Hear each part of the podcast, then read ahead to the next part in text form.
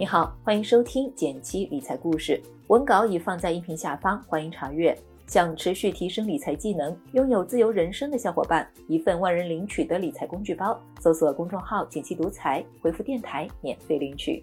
一起来看看今天的内容。开年以来，基金大跌频频登上热搜，加上这两天多点爆发的疫情，让本来喜气洋洋准备过春节的我们，多少感到有些不安。有朋友留言问。跌成这样，要买或卖吗？前几天在美股表现差强人意的情况下，巴菲特的黄金搭档查理芒格就选择了逆行，大举买买买，阿里巴巴的持仓几乎翻倍。加上去年一季度和四季度，这是芒格第三次加仓阿里巴巴了。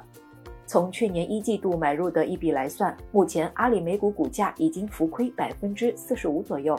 看到网友评论道：“好像比我们还韭菜。”大神真的是老了昏了头，这或许能从他们的投资理念中找到部分答案。前段时间我整理了这两年大师们的访谈、演讲语录，发现那些真正赚大钱的投资大佬们，每一年的观念其实都没有怎么变。今天也来分享给你。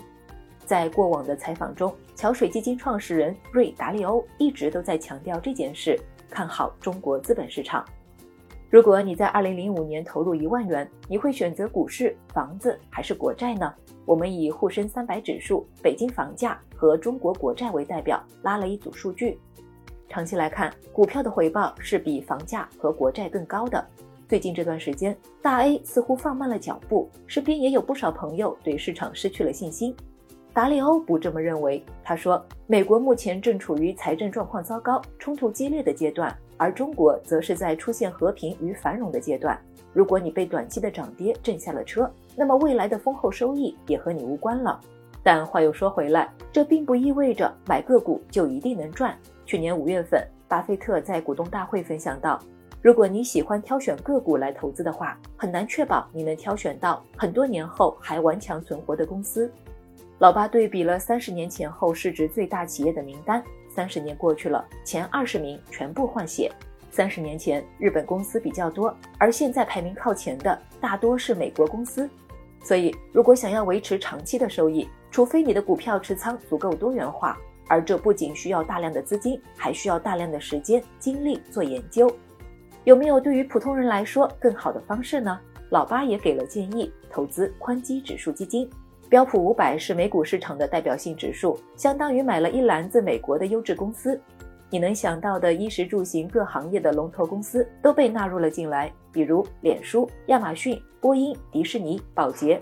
在国内相对应的是沪深三百指数基金。你也可以考虑同时配置国内外的宽基指数基金，达到分散风险、东边不亮西边亮的效果。老巴和芒格在股东大会上也分享了他们的投资价值观。第一风险是错误的管理层，管理层相当于公司这艘大船的掌舵人，几乎决定了公司的发展方向。老巴会从三个方面考察企业的管理层。考察点一：理性。公司每年赚来的钱是留在公司用于发展呢，还是分出去给股东？虽然企业所处的阶段不一样，答案也不一样。不过，理性的管理层会做出一个合理的判断，妥善处置企业的盈利。考察点二：坦诚。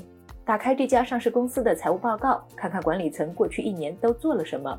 有些上市公司一旦经营的不好，管理层不但不会反思自己的问题，甚至还会造假；而有的上市公司比较诚实，即使经营的不好，也会在财报里承认自己的错误，坦白哪些地方做的还不够。考察点三：惯性趋势。惯性趋势简单来说就是跟风。比如格力电器，它的主打产品是空调，但是管理层看到乐视、三六零等互联网公司都在做手机了，觉得自己也不能错过智能手机时代，模仿其他公司也去做手机，最后得到了失败的下场。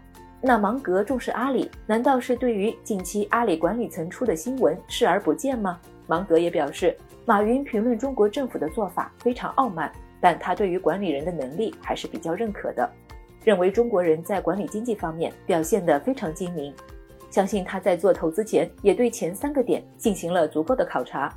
第二个风险是超过自己的能力圈做投资，这对于我们个人做投资也是一样的，不懂不投，以及暂时规避大大超过自己风险承受能力的投资品。你也可以结合风险评测和最大回撤，平时做一下情景测试。一是放大资金，二是设想多种情境。比如在选择要不要买一个投资品的时候，看它最大回撤是百分之十，好像一百元最坏也只亏个十元而已。但想象一下，如果你投十万元，就意味着最坏的情况你可能会亏一万元，看看自己能否接受。另外，假设在极差、极好、比较平缓的多种市场情况下，你的操作也不会后悔。这能说明你对产品的理解已经到了一定水平，这样你才能拿得更久，赚得更多。市场是会变动的，如果仅仅因为去年赚钱了就认为之后也会为你赚钱，那就大错特错了。最后一个想要和你分享的是巴菲特和达利欧关于手上要不要持有现金的不同观点。有朋友可能会觉得，既然资本市场这么香，那我 all in。我们不妨把投资比作射击，如果你早早把子弹打完了，有好的猎物进入视野，就只能干瞪眼了。老八也曾被记者问过类似的问题：为何不用公司持有的巨额现金来进行大象级收购？老八回答说：伯克希尔持有现金大概相当于公司业务价值的百分之十五，必须确保在任何状况下都有自有资金，不能想着依赖政府和银行等其他机构借钱。